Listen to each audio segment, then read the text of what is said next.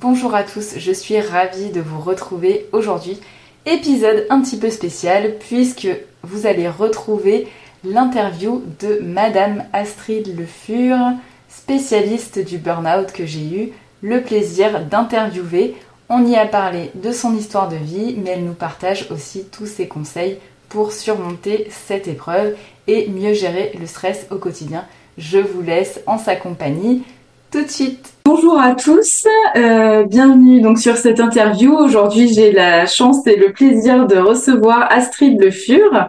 Donc, euh, si vous ne la connaissez pas, c'est un peu une figure euh, de, du burn-out en France, puisqu'elle est, est l'auteur d'un livre qui siège d'ailleurs sur, sur, sa petite étagère derrière. Euh, elle fait des conférences, elle, intervient en entreprise, donc pour tous les sujets qui sont liés au burn-out et à la santé mentale euh, dans les entreprises.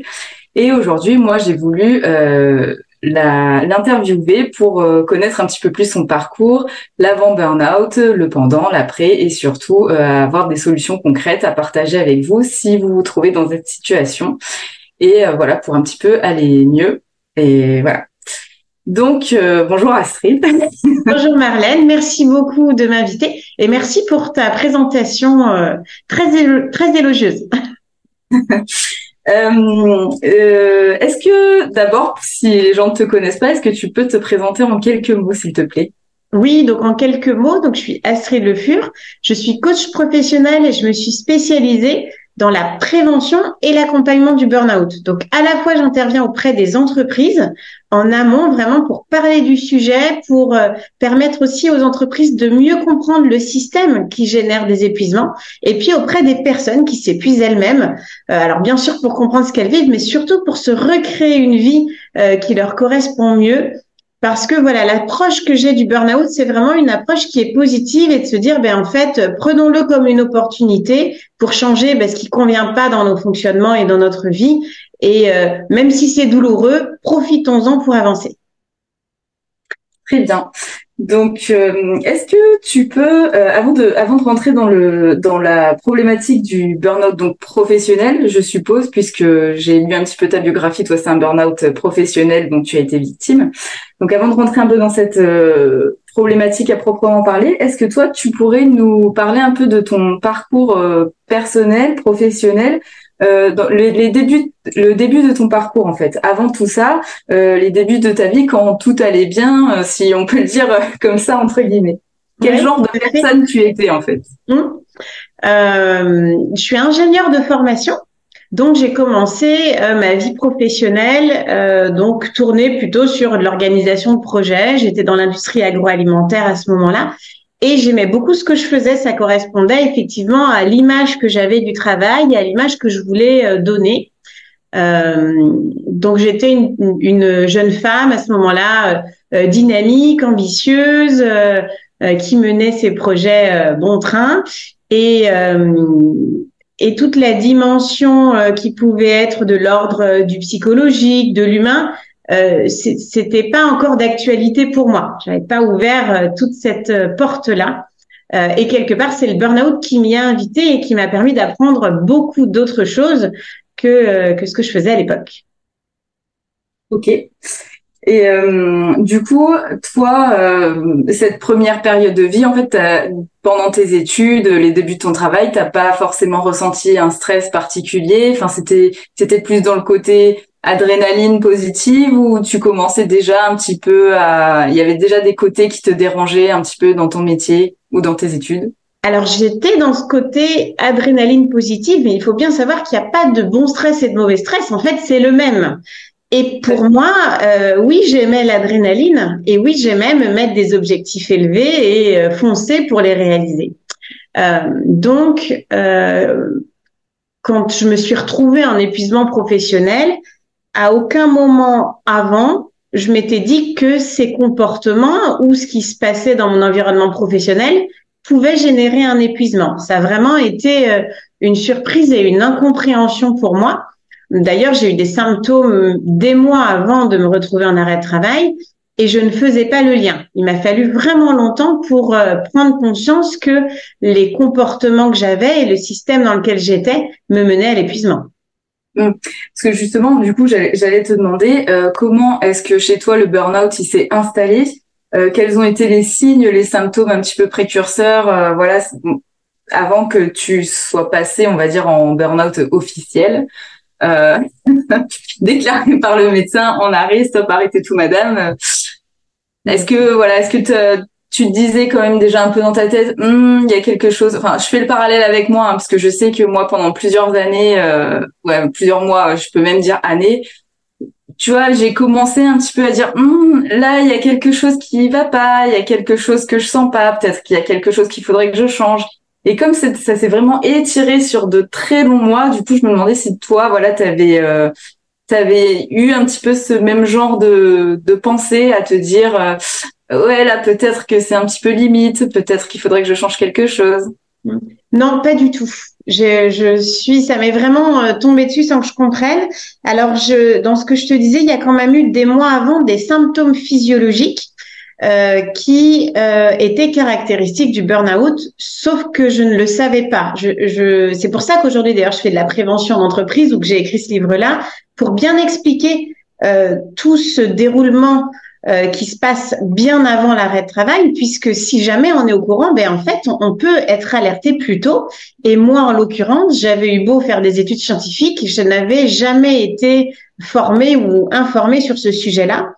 Euh, donc euh, oui, j'étais dans des schémas comportementaux qui menaient au burn-out. Je le sais aujourd'hui, je l'explique dans mon livre pour le dire ou je l'explique quand je vais en entreprise, mais à l'époque je ne le savais pas du tout.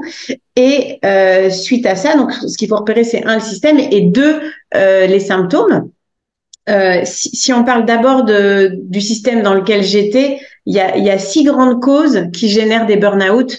Euh, dans l'environnement de travail. Hein, donc, on parle bien effectivement de, de, la partie professionnelle. Et la première dont on entend le plus parler et qui me concernait effectivement, c'était la surcharge de travail.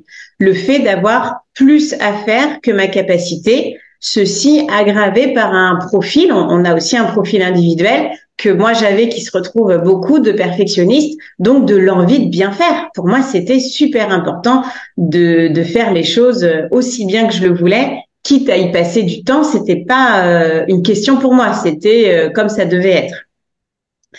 Euh, ce qu'on retrouve aussi dans ces dans ces souvent ce qui va avec le fait de faire beaucoup, il y a le une recherche de reconnaissance.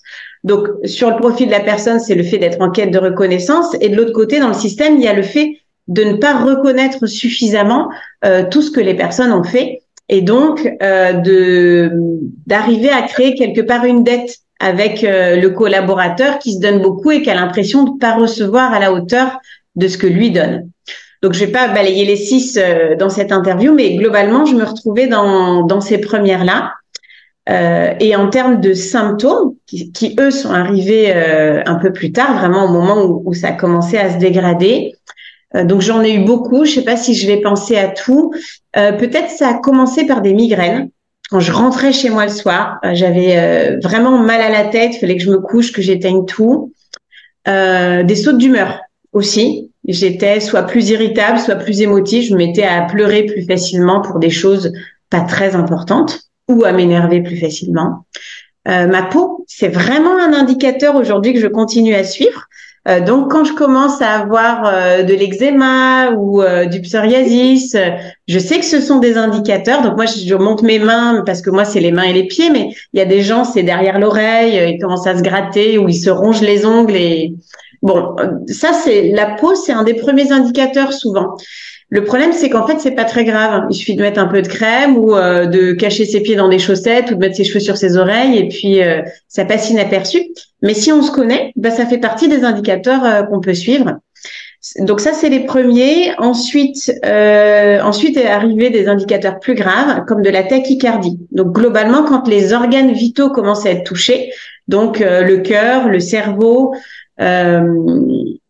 eh bien, c'est qu'on est déjà euh, très proche du moment où ça va rompre, en fait. C'est que notre corps, il est déjà épuisé. Donc, il y a eu ces moments où mon cœur se mettait à battre sans raison, parfois au milieu de la nuit, mais sans que je fasse de cauchemar.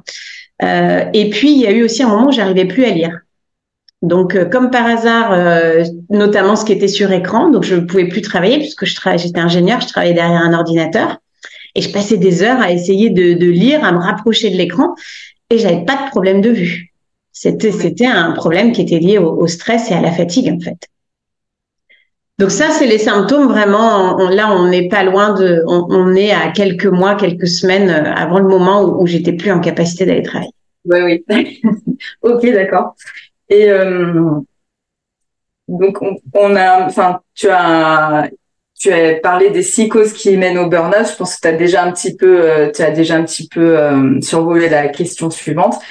Donc, c'était pour, euh, selon toi, qu'est-ce qui a causé ton burn-out? Donc, tu nous disais, c'est ce perfectionnisme et ce besoin de reconnaissance ou oui, je pense qu'en fait, il y a toujours des causes qui sont liées à l'environnement et des causes qui sont liées à la personne. Ça, c'est vraiment important à comprendre. Euh, parfois, d'ailleurs, quand on est épuisé, on est en colère et on remet tout sur euh, l'employeur, son manager, ses collègues.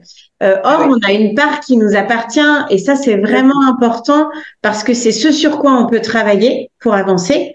Et parfois, inversement, notamment quand on est suivi en psychothérapie, on se concentre que sur soi et on oublie qu'il y a aussi des éléments de l'environnement et que si cet environnement de travail ne change pas, ben, du coup, euh, on peut pas aller mieux. Euh, donc euh, oui, sur la part environnement de travail. D'ailleurs, je vais reprendre comme ça, si tu veux, je vais te partager les six causes euh, pour les partager aux personnes qui nous écoutent. Avec plaisir. Hop.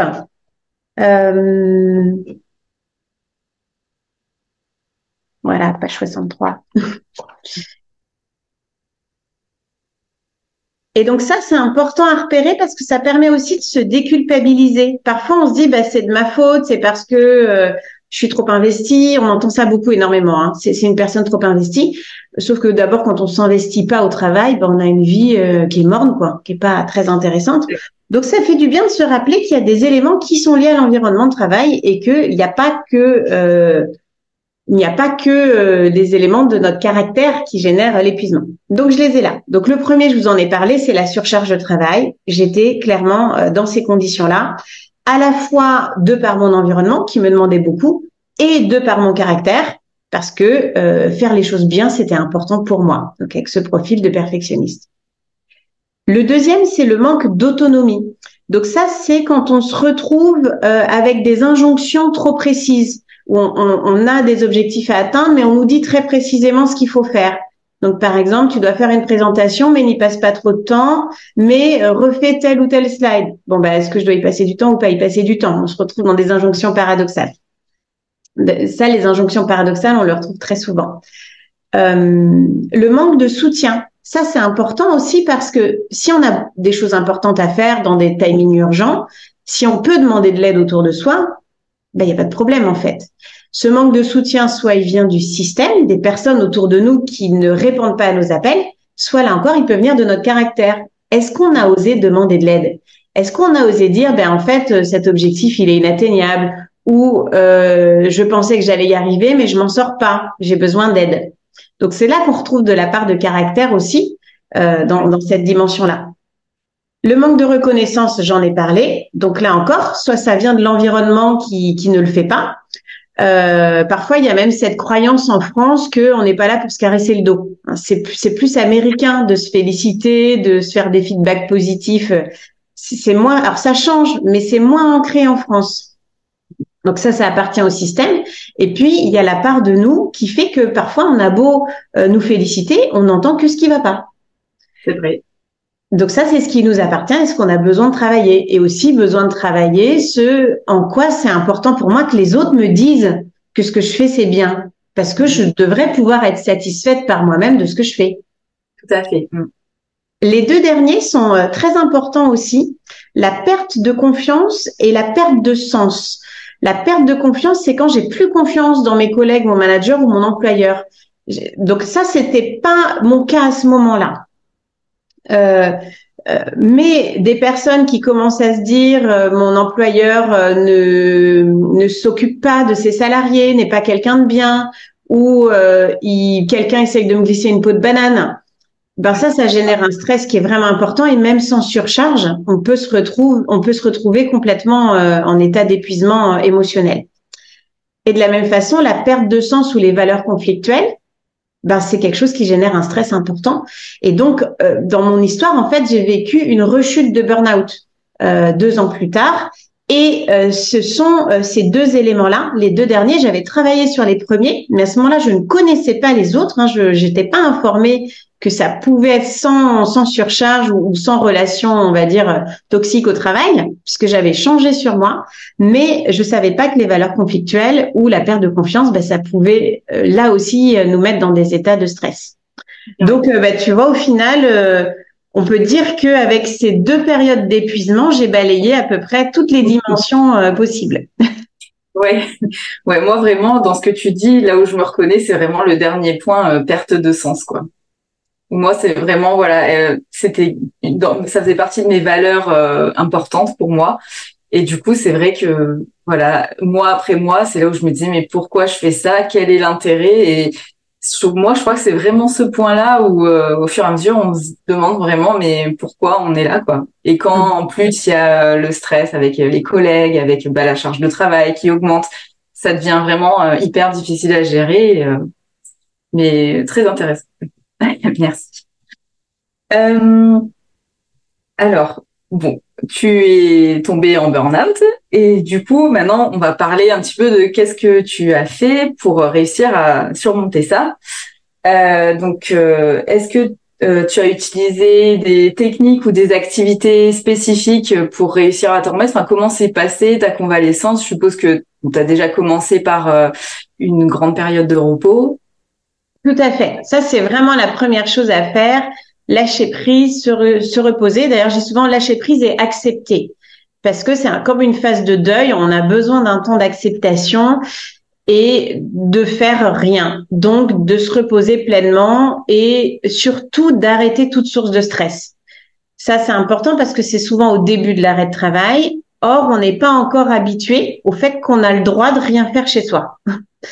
Donc très souvent, alors moi à cette époque-là, mais, mais beaucoup beaucoup de personnes que je rencontre aujourd'hui, hein, qui, se retrouvent en, arrêt de travail euh, pour burn-out, ont du mal à lâcher parce que ils sont chez eux, leur corps est physiquement capable de se mettre debout, alors parfois quand même avec difficulté, euh, mais en tout cas visuellement on voit pas de problème, contrairement à si on avait une jambe cassée ou autre.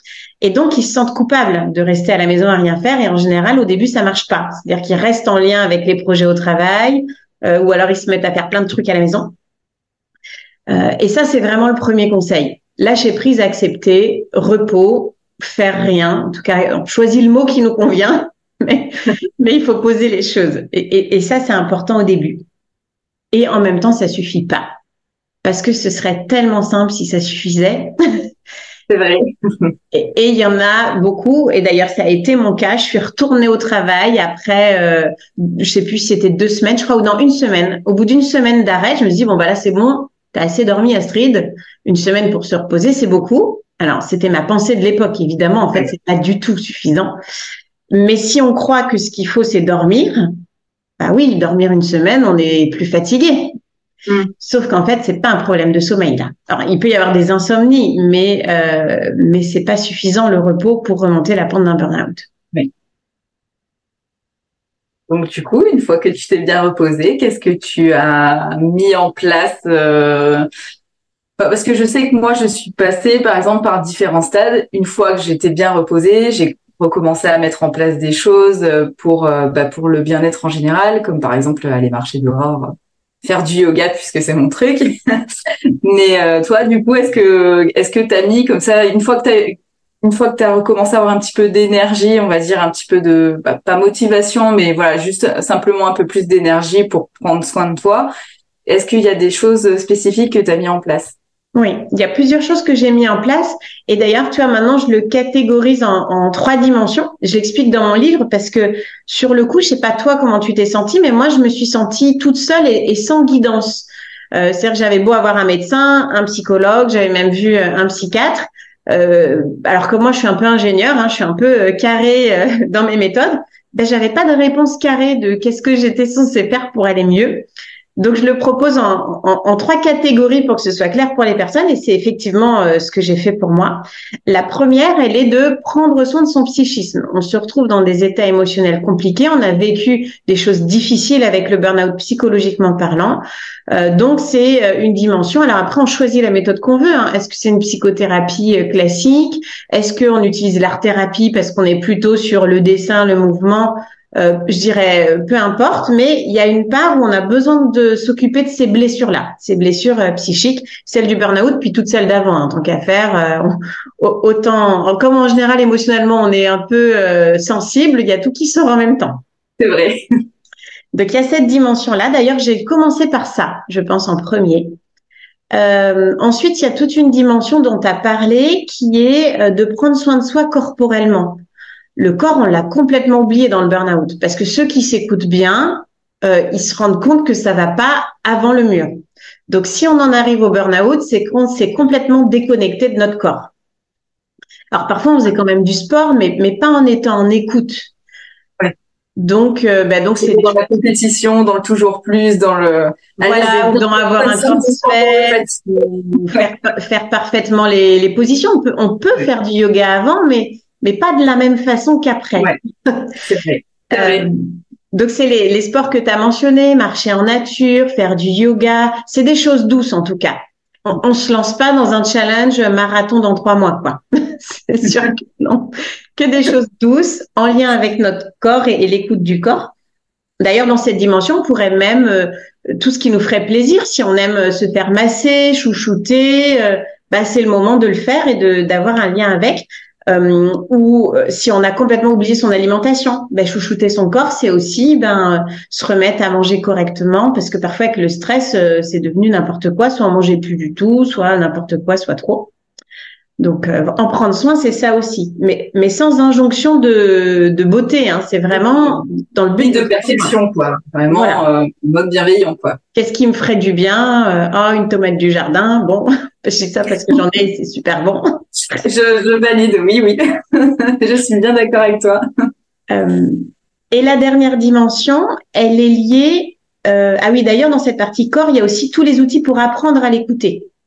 Dans le yoga, il y, a des, il y a des dimensions plus méditatives, par exemple, où on apprend à ressentir son corps. Et si on ne sait pas le faire avant, c'est vraiment important d'apprendre à le faire, que ce soit à travers le yoga, la méditation, la sophrologie ou la cohérence cardiaque, peu importe. Il y en a, il y en a une infinité, mais c'est important d'apprendre à le faire. Et la dernière, c'est une dimension qui est liée au plaisir. Renouer avec des émotions positives et avec le plaisir. Euh, donc, alors ça peut être euh, simplement s'offrir euh, quelque chose qui nous fait plaisir, faire de la peinture, faire de, du modelage, lire des choses qui nous plaisent, aller au cinéma.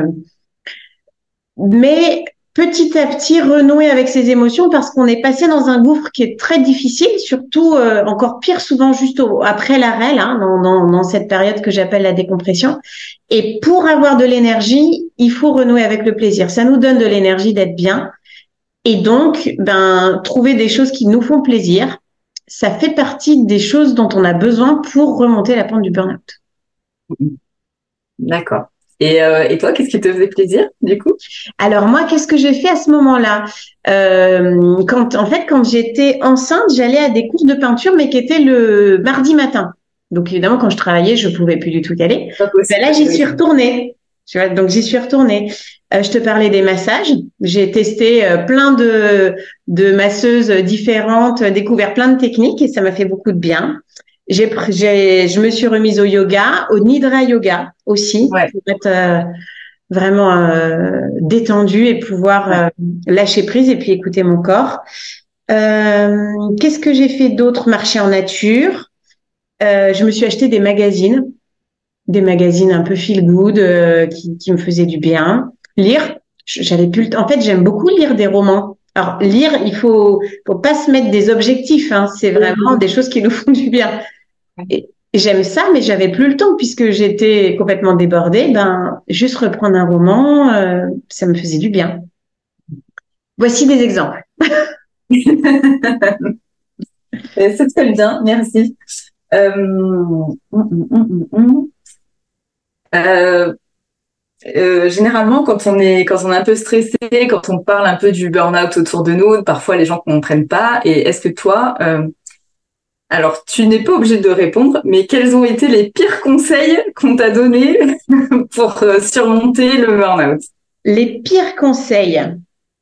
Euh... Je sais pas si c'est les pires, mais je vais commencer par ce que j'ai entendu qui, qui n'a pas marché. On va dire ça comme ça. Euh, ça va venir petit à petit. Donc, je vais aller dans l'ordre. Donc, le, premier conseil, mais qui est en fait un bon conseil, mais qui marche pas parce qu'on a du mal à le comprendre, c'est prenez soin de vous, reposez-vous. Euh, sauf qu'en fait, c'est une injonction et qu'on ne sait pas comment faire. Donc, euh, donc c'était pas un mauvais conseil, c'est un bon conseil, sauf que euh, c'est trop creux. il nous faut des exemples, il faut savoir ce qu'il y a derrière. Il y a donc ce fameux c'est parce que tu es trop impliqué. Essaye de faire moins bien. Mais alors, travailler mal, c'est juste horrible, en fait. Enfin. Ouais, on est d'accord. le pire, c'est que j'ai essayé. Alors, pas de faire exprès de travailler mal, mais juste euh, de, de lâcher prise sur des choses qui n'étaient pas bien faites, mais qui venaient toucher mes valeurs. C'est là que, du coup, je me suis rendu compte que l'aspect valeur, en fait, il était important. Ouais. Et, et, donc, euh, être moins perfectionniste, oui, mais faire mal des choses importantes pour nous, non. Ça, en fait, ça nous mène à la dépression. On peut pas continuer dans cet état-là. Donc ça, ça marche pas. J'ai aussi entendu ah non, pas toi aussi. ben, c'est euh, sympathique ça. ben en fait, c'est qu'il y a un problème dans le système. Si moi aussi, ça suppose qu'il y en a eu d'autres, et, et, donc il y a des gens parce que ça leur fait peur, parce qu'ils se disent ah ben non, si tout le monde nous lâche, ben oui, mais en fait, il faut gérer le problème du système plutôt qu'essayer de, de retenir euh, coûte que coûte euh, des personnes. Euh, il y a aussi dans ce sens-là, ça peut être des proches qui ont peur. Tu vas pas être hypochondriaque. Ben en fait, oui, on a vraiment beaucoup de problèmes qui s'accumulent et c'est bizarre. Euh, et on n'est pas hypochondriaque. Au contraire, en général, hein, les gens qui vont faire un burn-out, ils sont plutôt, ils ont plutôt tendance à avoir un seuil d'alerte qui est bien, bien trop élevé et pas assez sensible. Donc, euh, et, et, donc ça paraît bizarre, mais oui, tout le corps peut se détraquer en même temps. On peut à la fois avoir un problème au cœur, un problème de vue, plus pouvoir marcher. Et puis c'est surtout que c'est des, des signaux généralement qui se voient pas physiquement, quoi. Comme tu parlais tout à l'heure, bah, si je me casse la jambe, oui, on voit que je suis dans le plâtre, donc forcément je suis malade. Mais par contre, je fais un burn-out, c'est des signaux plus subtils, on va dire, et ça se voit pas. Donc forcément, quand on, on fond en larmes pour sans raison, c'est bon, bah c'est bon, arrête de pleurer, il euh, y a rien de grave. Exactement. Arrête de pleurer, c'est pas si grave. Alors ça, c'est pas forcément moi qui l'ai entendu, mais des gens que j'ai accompagnés à qui on disait ça, ou euh, t'inquiète pas, quand tu vas y retourner, ils auront changé. Euh, bah non, il n'y a aucune raison que les autres aient changé, à moins qu'on ait fait un travail spécifique avec les autres. Ça, ça c'est complètement illusoire et la personne, il y a une part, même si elle a envie de l'entendre, il y a une part d'elle qui se dit bien que ben non, les autres n'auront pas changé, ou rien n'aura, voilà. Ou encore, euh, ce qu'on peut entendre qui marche pas du tout, c'était pas mon cas, hein, mais euh, t'inquiète pas, je vais te faire un petit cocktail énergétique et tu vas tenir le coup.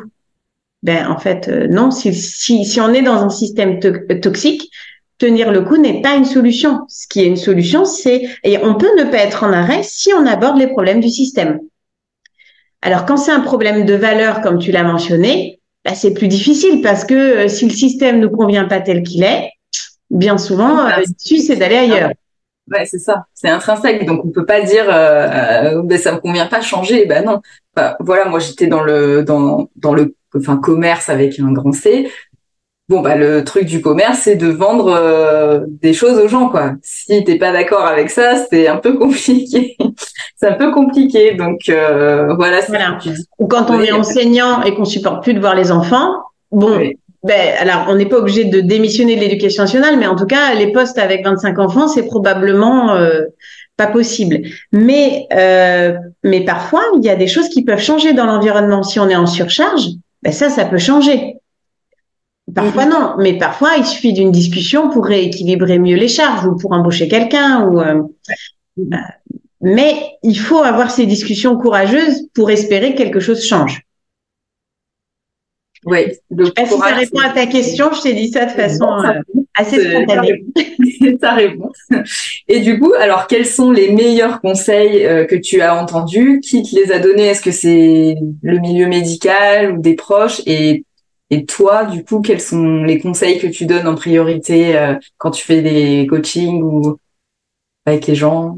Ouais, donc euh, j'en ai pas eu beaucoup des conseils puisque justement j'avais envie d'une approche pragmatique et euh, bon, il y en avait pas trop dans le dans les personnes qui m'entouraient. Peut-être malgré tout, du coup, ce qui a quand même été le plus utile, c'est quand ma psychologue m'a dit, mais euh, qu'est-ce qui vous fait plaisir vraiment? Et que je me suis rendu compte que je savais pas. Donc ça, ça a vraiment été une prise de conscience de me dire, bah oui, en fait, je, je peux pas, j'ai besoin de répondre à cette question pour aller mieux. Même si la réponse est faire de la peinture et qu'on a l'impression que ça n'a rien à voir avec le pro, ça commençait par là pour moi le, le changement de de regard sur moi et le travail parce que je quand j'ai fait mes choix pro, je m'étais pas demandé ce qui me faisait plaisir. Je m'étais demandé quelle carrière je voulais avoir, comment faire pour, pour l'avoir, mais, mais pas euh, quand est-ce que je prends du plaisir ou c'était pas des questions que je me posais. Donc je dirais que celle-ci, euh, elle a été vraiment intéressante pour moi. Euh, et je pense qu'ensuite, c'est plutôt quand j'ai fait du coaching, parce que c'est quand même un peu le travail du coach de nous poser des questions intéressantes, que euh, j'ai commencé à me demander à quoi est-ce que je voulais contribuer. Donc la première dimension, c'est qu'est-ce qui me fait plaisir, mais après, c'est si ma vie a un sens, ben qu'est-ce que c'est? Si j'ai envie que, euh, parce que quelque part, le travail, c'est notre contribution au monde. Donc soit on se dit, ben, c'est un devoir. Donc ça, c'était la, c'était la dimension une dans laquelle j'étais. Bon, on finit épuisé potentiellement. Euh, soit, on se dit, ben en fait, euh, ma vie, elle a de la valeur puisque quelque part, j'ai presque failli mourir avec ce burn-out. Donc, si c'est un cadeau que je fais de dédier mon temps, mon énergie et potentiellement de me mettre en danger pour un sujet, ben pour quel sujet est-ce que j'ai envie que ce soit?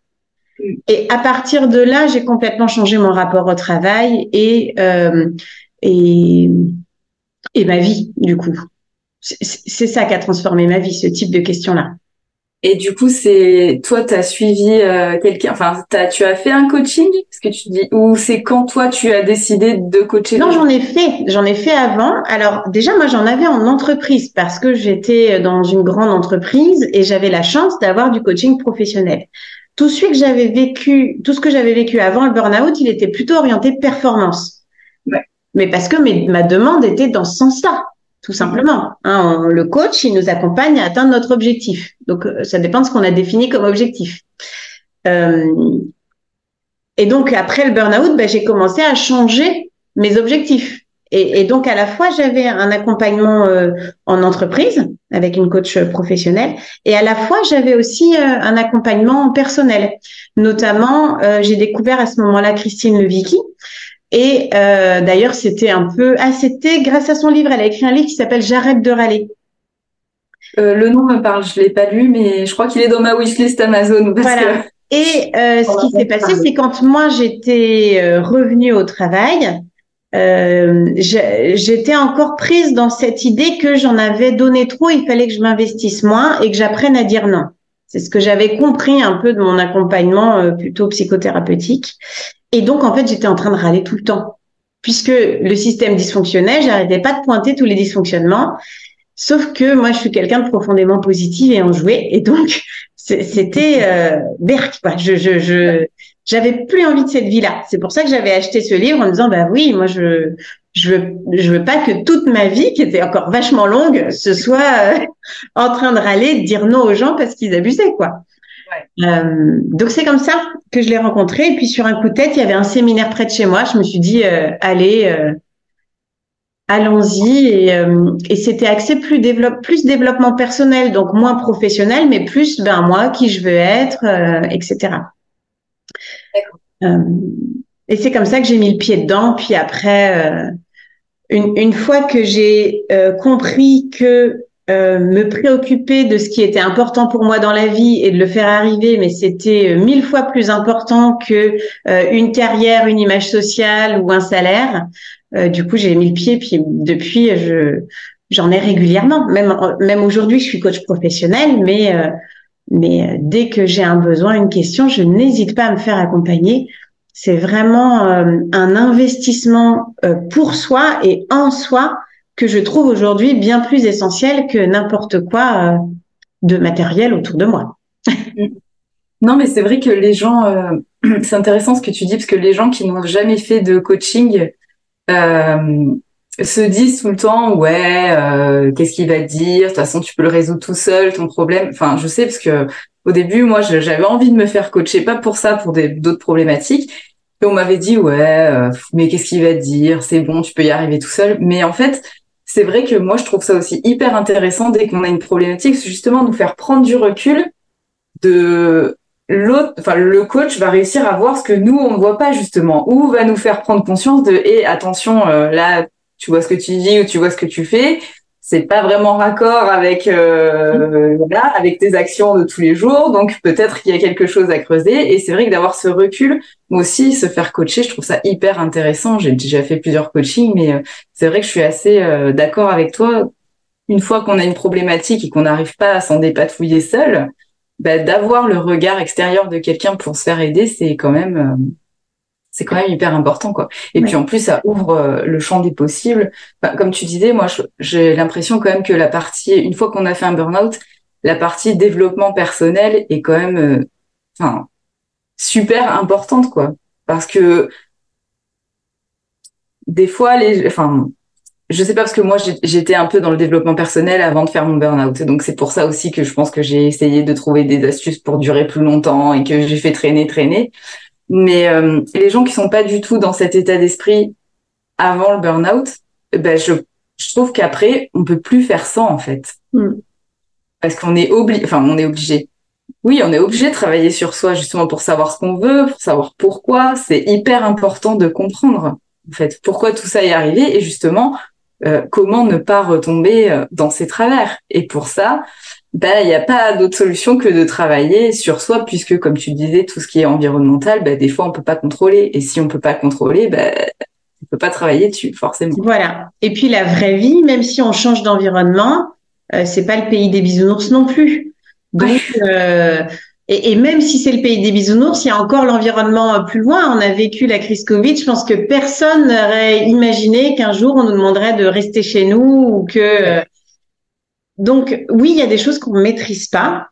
Euh, par contre, ce qu'on peut gérer, c'est nous-mêmes. Quelle capacité de résilience on a? Qu'est-ce qui fait que il y a des choses qui sont dures pour nous plus que pour d'autres?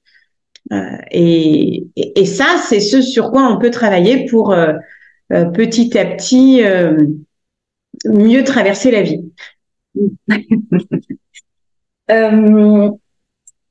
Euh, alors, du coup, tu as un petit peu répondu, mais comment cette expérience a changé ta vision du travail, de la vie en général? Et quelles leçons tu en as tirées, toi, personnellement, voilà, sur ta vie de tous les jours et, et au travail aussi, puisque j'ai cru comprendre que c'est suite à ton deuxième burn-out que tu as décidé de changer de voie professionnelle? Exactement, de devenir indépendante. du coup, j'ai écouté la fin. le début de ta question, c'était? C'était euh, comment cette expérience a changé ta vision du travail et de la vie en général? Oui. Euh, donc sur la partie travail, effectivement, c'est ce dont on a parlé juste avant. Je vois vraiment le travail comme un aujourd'hui comme un espace d'épanouissement et de contribution. Donc euh, d'épanouissement pour moi pour grandir parce que ça fait partie de mes valeurs. Ça peut être différent pour quelqu'un d'autre, mais pour moi, euh, continuer d'apprendre. Euh, donc certes, j'aime me donner des challenges. Donc ça, je, je continue à me lancer des objectifs. Euh, mais je veille à ce que ces objectifs soient parce que j'ai envie d'apprendre quelque chose ou de vivre quelque chose à travers ça, et non pas pour le regard de la société ou une reconnaissance externe. Euh, donc, donc ça, ça a vraiment changé. Euh, ce qui a aussi vraiment changé, c'est que aujourd'hui, à chaque moment, je me demande euh, ce que je veux et ce qui est important pour moi. Euh, par exemple, aujourd'hui, j'ai des enfants qui sont euh, au primaire euh, et au collège. ils sont encore jeunes, c'est plus des bébés. euh, mais ils ont encore besoin d'une maman. Alors besoin, c'est chacun fait ses choix, hein. mais moi j'ai envie de passer ce temps-là avec eux. Donc aujourd'hui, dans mon temps d'indépendante, ben, je garde des créneaux horaires où eux sont disponibles et réveillés euh, au milieu de mon agenda. Donc j'ai un agenda qui est très euh, qui pourrait sembler déstructuré vis-à-vis d'un agenda classique euh, de salarié qui ferait 9h, 18h ou 19h sans s'arrêter. eh bien moi je vais mettre des trous au milieu parce qu'en fait mes enfants c'est pas à 19h ou 20h qui sont vraiment dispo, ben en fait c'est à 17h quand ils sortent de l'école et que si par contre je me remets à travailler à 20h quand eux ils sont en train de lire dans leur chambre, ben en fait ils en ont rien à faire que je sois pas disponible. Donc, euh, donc les, oser changer le, le système, euh, on va dire, euh, euh, professionnel dans lequel je suis pour, pour l'adapter à ce que j'ai envie de vivre, ben ça, c'est vraiment quelque chose que j'ai changé dans mon rapport au travail. Alors, bien sûr, c'est plus facile quand on est indépendant, quand on est salarié. Mais ça fait partie du coup, est-ce que c'est pour ça que tu as choisi la voie indépendante? C'est pas la raison unique, mais ça fait partie euh, de ces raisons-là. Une autre des raisons, c'est que parce que euh, être aligné avec mes valeurs, c'était essentiel, je voulais pouvoir choisir mes clients et ma façon de travailler. Euh, et donc, bah, quand on est indépendant, on est libre de dire oui ou non à quelque chose qui nous convient et qui nous convient pas. On se retrouve pas euh, coincé par une obligation euh, de le faire. Alors, pour peu qu'on ait lâché le rapport de stress à l'argent, hein, parce que des chefs d'entreprise qui s'obligent à faire des choses qu'ils veulent pas ou contre leurs valeurs, il y en a plein. On est, on est bien d'accord. Donc, ça nécessite un travail sur soi, tout ça. Euh, mon rapport à l'argent a complètement changé. Donc, je t'en parlais avec cette idée d'investir. Euh, euh, et au niveau de ce que je décide d'en faire, vraiment avec cette idée que ce que l'on choisit ce sur quoi on choisit d'investir, donc là où on choisit de dépenser notre argent, grandit dans le monde. Donc, euh, quand j'achète que ce soit euh, un produit ou quelque chose d'immatériel, j'ai cette conscience aujourd'hui que je fais grandir ça dans le monde. Mm. Et donc, je suis moins en train de me demander est-ce que c'est cher ou pas cher ou est-ce que je fais une bonne affaire. Parce que même si je fais pas une bonne affaire, mais que je veux que cette chose soit plus présente, je reprends euh, le l'idée des tomates de mon jardin, je les achète pas, mais mais si je vais chez un producteur que j'aime bien, je, je, me fiche du prix au kilo. Je c'est pas ça le plus important. Ce qui est important, c'est que je veux qu'il prospère. Par exemple. Euh, et pareil sur ce que j'investis pour moi. Ben, le, fait d'investir ou pas, c'est c'est l'énergie que je mets. Et donc, si je veux moi grandir, ben, ça veut dire que je dédie euh, une part de cet argent au fait que je puisse effectivement grandir. Euh, ce rapport, il a changé sur les peurs aussi. J'avais beaucoup de peur, hein, de stress, de, de, de, de manque, de stress, de manque d'argent. Et souvent, on se retrouve coincé dans un travail sécurisant quand on a des peurs liées à l'argent. Ouais. Voilà. Donc, devenir entrepreneur, bah là, ça m'a permis de bien travailler. Je comprends tout à fait ce que tu veux dire. Je comprends ce que tu veux dire. euh, euh, alors, comme je l'ai dit peut-être ou pas, en tout cas j'en ai parlé sur mon blog, moi je suis une fan des routines en tout genre parce que euh, pour moi ça m'aide à m'ancrer, ça m'aide à voilà à justement bah, me forcer entre guillemets à prendre du temps pour moi. Et je sais que voilà j'ai ma petite routine du matin, j'ai ma petite routine du soir. Est-ce que toi t'aimes les routines? Et si oui, quelles sont-elles? Pour prendre soin de toi et pour mieux gérer ton stress au quotidien, en fait. Oui, oui, je trouve que les routines, ça nous permet de se mettre euh, euh, dans une régularité de choses qui nous font du bien. Euh, donc d'ailleurs, je ne sais pas si tu l'as vu, hein, mais sur mon blog, je propose un challenge qui s'appelle 21 jours pour prendre soin de soi, dans le but de prendre l'habitude de prendre soin de soi tous les jours, et avec des petites actions et avec des grandes actions. Par contre, là, tu vois, c'est pas toujours la même action, mais il pourrait y avoir des gens qui se disent, ben moi, ce qui me fait du bien, c'est mon temps salutation au soleil tous les matins.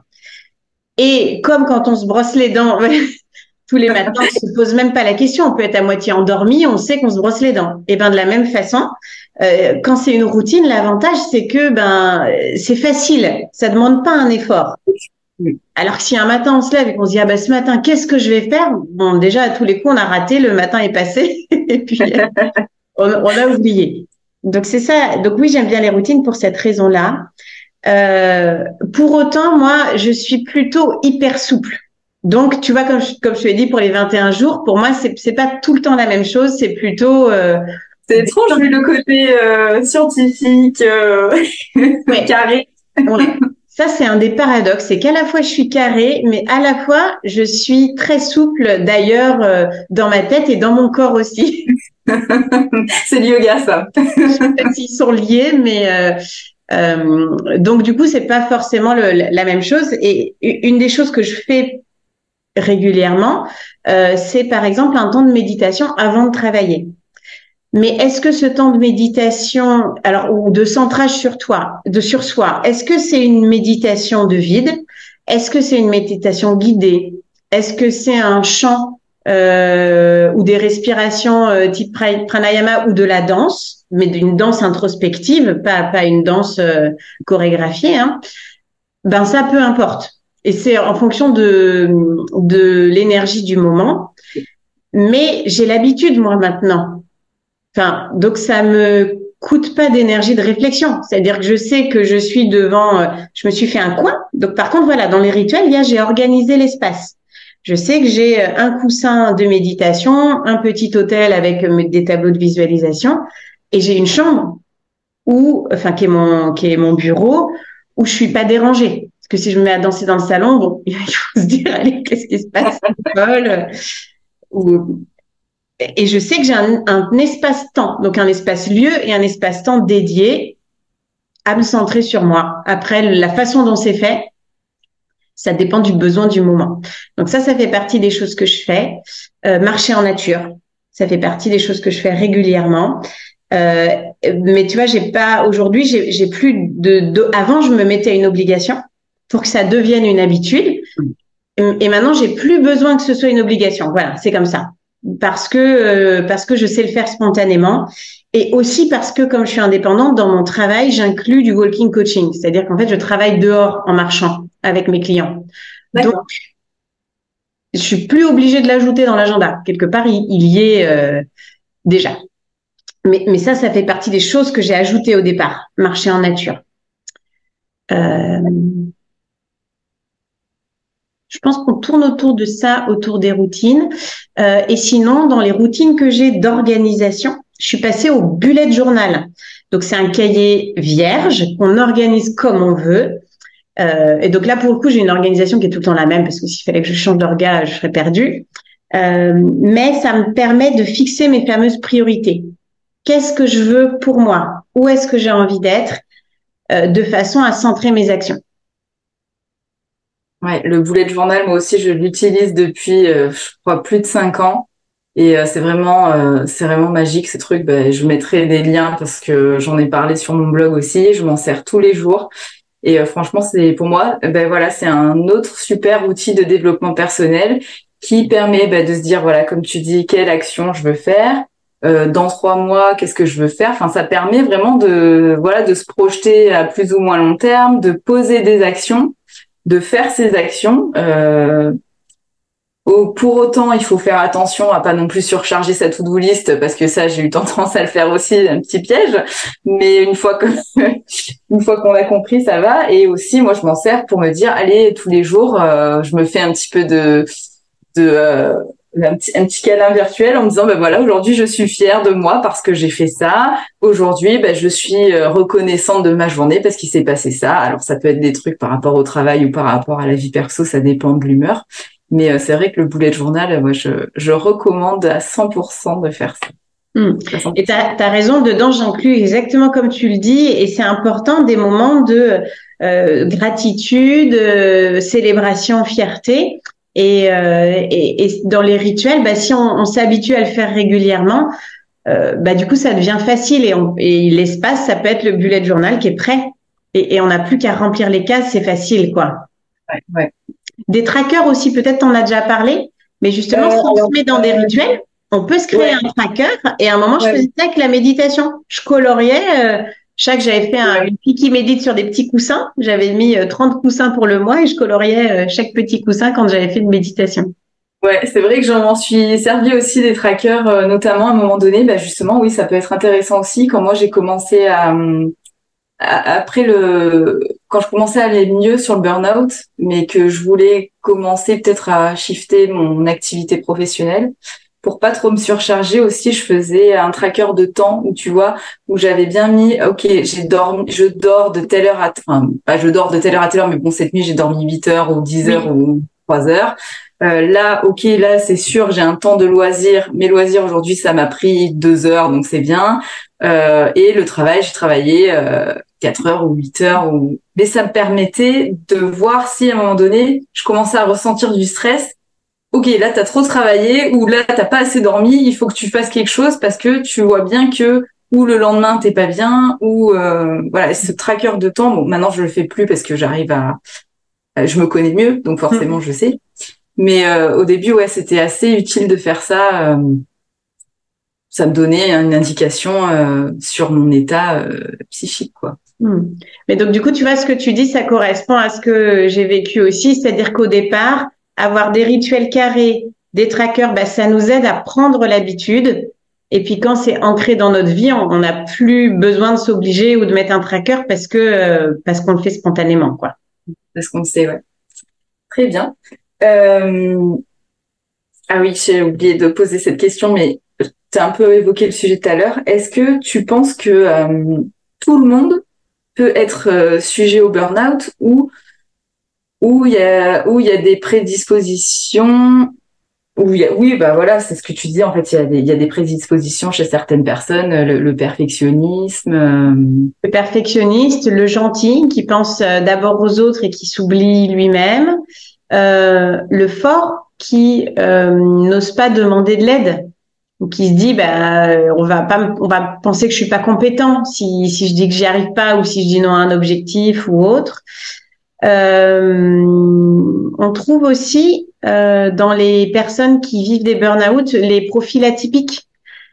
Parce que donc les profils atypiques, c'est les gens hypersensibles ou HPI, euh, et puis après il y a plein de façons de les redisséquer, mais donc c'est pour ça que je vais dire atypique en général, parce que bah, s'adapter à la société, ça nécessite, ça prend déjà de l'énergie, et donc, euh, bah, on se retrouve euh, plus à risque euh, que d'autres. Il y, a plein de raisons, hein. d'ailleurs, je les explique dans mon livre, mais ça, c'est la première. Si on regroupait le point commun de, tous les atypismes, ce serait celui de, de l'adaptation.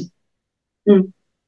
Mais donc, mais donc, tu es plutôt d'accord pour dire qu'il y a quand même des profils. Il y a des profils plus à risque, mais toutes les, les hommes, les femmes, les jeunes, les personnes plus âgées, tout type de métier. Parfois, on pense, d'ailleurs, euh, tu fais du yoga, et, je me rappelle, il y a l'interview sur mon blog d'une professeure de yoga.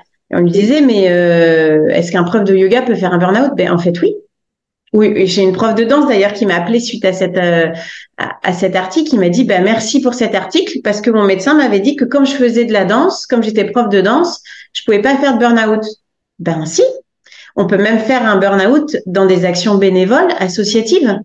Mm. Donc c'est vrai qu'on dit que c'est professionnel, mais ça ne veut pas forcément dire qu'on est payé pour ça. C'est un investissement, euh, un engagement envers la société. C'est ça qui compte en fait, quelle que soit la rémunération ou pas qu'on a derrière d'ailleurs. Oui, c'est vrai. Mm, mm. Très bien. Et bah, du coup, euh, j'ai une dernière petite question pour euh, clôturer euh, cette interview. Est-ce que tu as des ressources particulières à partager, des ressources qui ont changé ta vie, peut-être des livres à conseiller, une citation préférée, des petits coups de cœur du moment, voilà, un peu culturel, des documentaires, je sais pas. Est-ce que tu as des choses à nous conseiller, d'aller voir, d'aller lire Alors, je, je, vais la jouer facile. Je vous recommande mon livre.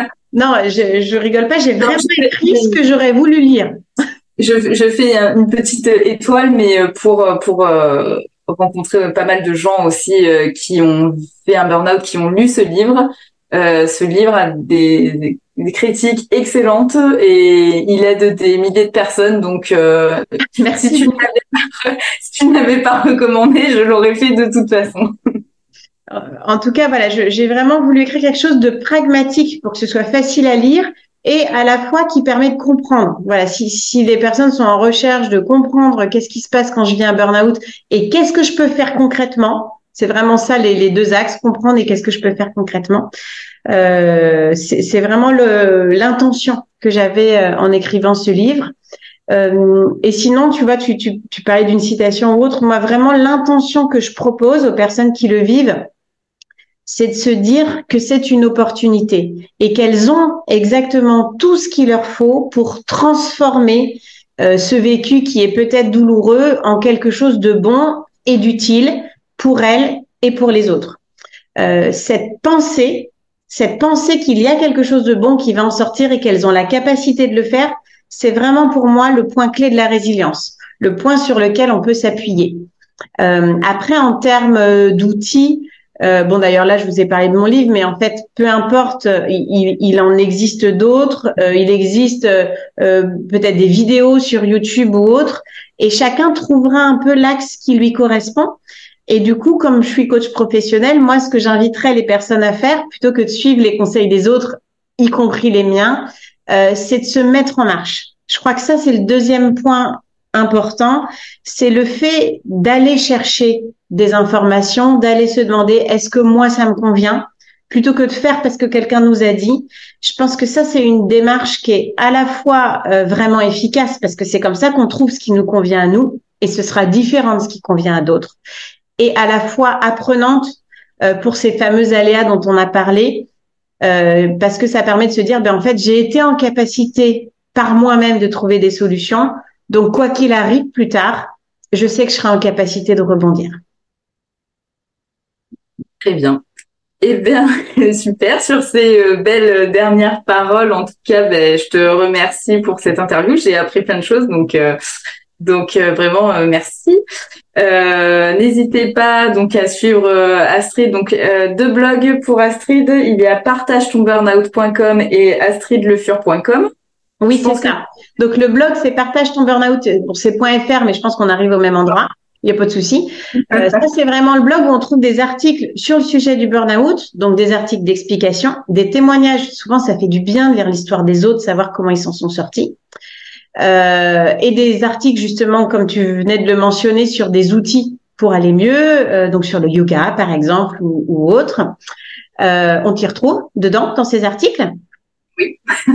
tu pourras remettre le lien si tu veux.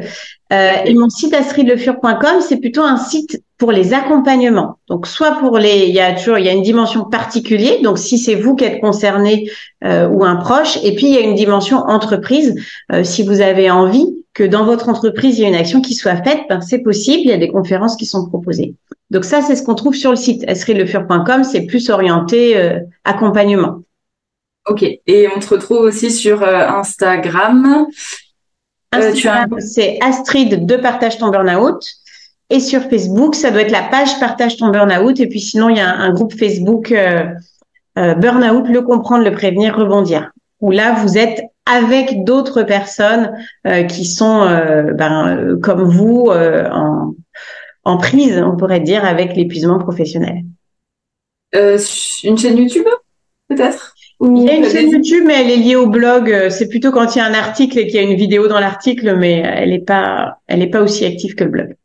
Ok. Et euh, tu as des événements peut-être à venir? J'ai vu que la dernière fois, enfin il y a un petit moment déjà avant cet été, tu avais fait une séance de dédicace ou. Oui. Donc avec la rentrée, il y a plein de séances dédicaces euh, qui arrivent. Euh, alors, je peux partager les, les, premières qui sont en septembre, puis sinon, si tu veux, je t'enverrai le, euh, la liste. La toute première, elle est à Poitiers. Elle est euh, le dimanche 24 septembre. Et la suivante, elle est juste après à Paris, le 28 septembre, au Salon Zen de Paris. Donc, c'est une conférence qui est à, qui est à 16 heures. Après, si tu veux, Marlène, je t'enverrai euh, des, un, lien tout simplement, puisque ça permet d'avoir une entrée gratuite quand on apprend en avance. Donc ça fait toujours plaisir, que ce soit pour me voir moi ou pour avoir plein d'autres idées zen pour se faire du bien. Ouais, et ben euh, ouais, envoie-moi le lien. Je mettrai donc tes les dates que tu m'enverras sur euh, sur l'article de blog qui récapitulera tout ça. Ben en tout cas, merci beaucoup. C'était c'était très agréable ce petit entretien.